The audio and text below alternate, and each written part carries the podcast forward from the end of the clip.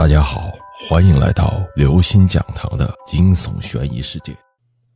出租屋里的女孩。租房合同签订的那一刻，我不经意间看见西装笔挺的中介露出一丝诡秘的笑意。不过我没有在意，因为他给我推荐的房子确实不错，临近地铁口，交通方便，最重要的是价格也便宜。三室一厅，一个月才八百块钱，这对于我一个初到大城市打工的穷光蛋来说是最友好不过了。我付了押金，中介把钥匙交给了我。我攥在手心里，感觉到一丝凉意。在一路奔波之后，我来到了出租屋所在的小区。在物业登记的时候，几个聊天的大妈得知我要租的户型时，都不约而同的将目光投向了我，齐刷刷的。别提有多瘆人了。我觉得奇怪，但因为初来乍到又不善言辞，所以我拿了门禁牌后埋头就走了。在电梯里面，我脑海中一直浮现出那些老太太的眼神。突然，叮咚一声打断了我的思绪。走出电梯，楼道走廊里空荡荡的，而且很干净，丝毫感觉不到有人生活的气息。十二栋东三户，我对着门牌号寻找，终于在廊道尽头找到了。不知是否是门锁的缘故，钥匙插入锁眼转了好久，才终于打开门。当我把行李放在玄关地板上的那一刻，我心里感叹，自己终于有个落脚的地方了。作为这间房暂时的主人，我首先对房间巡视了一圈。发现中介果然没有骗我，这是一个婚房，里面的家具电器配备齐全，装修的也很漂亮。唯一的问题是太暗了。在我意识到这个问题的时候，我走到阳台，试图先把客厅的窗帘拉开，可是我刚拉一半，齿轮就卡住了。难道是长时间不用生锈的原因吗？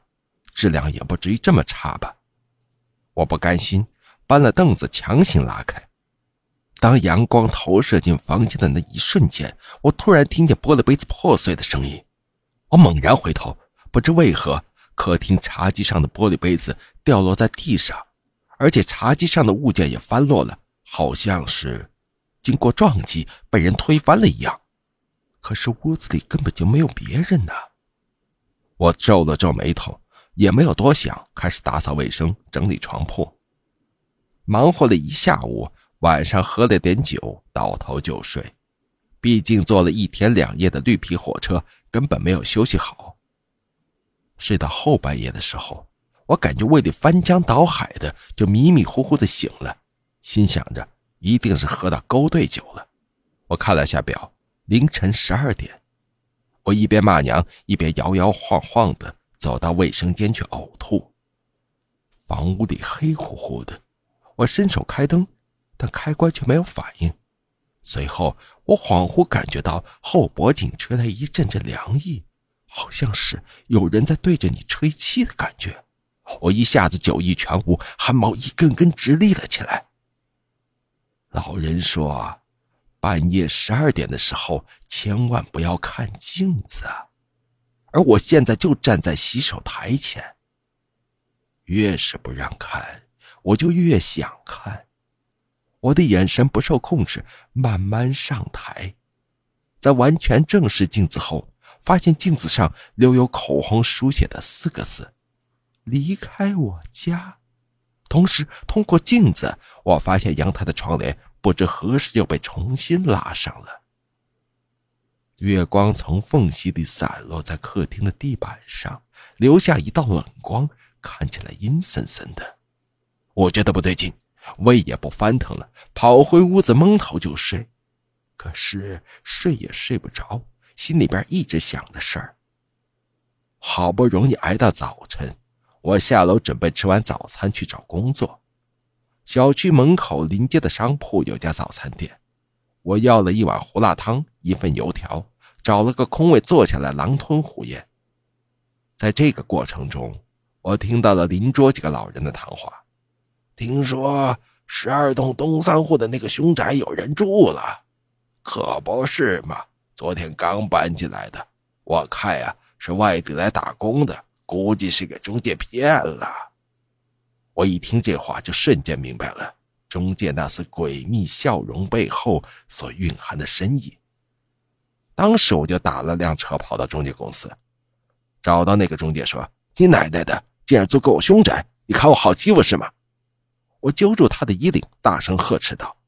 对方连连求饶说：“大大大哥，你听我说，是你的预算只有八百啊，我才将那个房推荐给你的。”随后，他让我看了同区域的房源，就算是没有家具的老旧小区，均价也在两千左右，这大大超出了我的承受能力。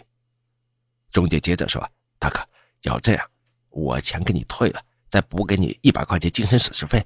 这你这生意我不接了，你再到别处看看。”他这样一说，我反倒是犹豫了。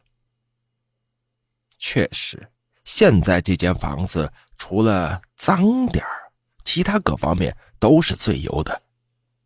我心一横，想着下地干活的时候枕着坟头都睡过，怎么到了城里还怕这玩意儿呢？在吸了一根烟后，我决定继续住，不过前提是让他把这房子的来历给我交代清楚，好让我有个心理准备。经过了解，我算是知道了大概。原来这房子是一年前一对情侣买的婚房，当时房子都布置好了，结果有天夜里，准新娘一个人在家时候遭到了入室抢劫，在威胁要银行密码的时候，歹徒一失手给弄死了。这样一来，婚房变成了凶房，谁也不敢住了，一直闲置着。这不遇见了我这不要命的，才敢住下。感情这有什么好怕的？但农村夫妇吵架动不动喝药自杀的多了，那房子不是该住还住吗？晚上的时候，我又买了瓶二锅头，准备跟他死磕到底。不过奇怪的是，之前发生的奇怪事情并没有再发生。喝醉睡着之后，我做了个梦，梦里一个身穿洁白婚纱的女孩抽泣着哀求我离开：“求求你，别在这里住了好吗？”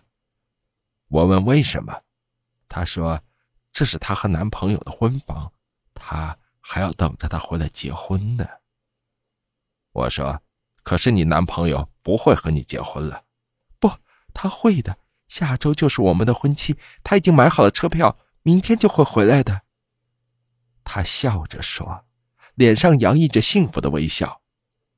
他说到这儿的时候，我有些明白了，原来在他的记忆中。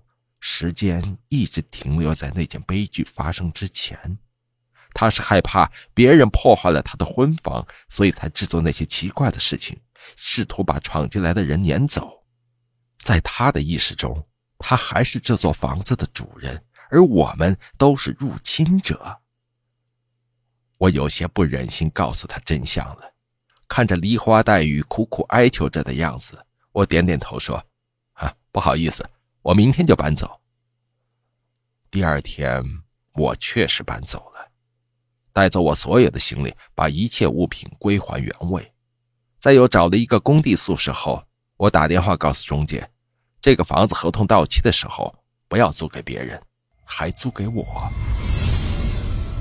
各位听众朋友，本期节目到此结束。如果您喜欢，请关注、订阅、点赞、转发四连击。谢谢您的支持，我们下期再见。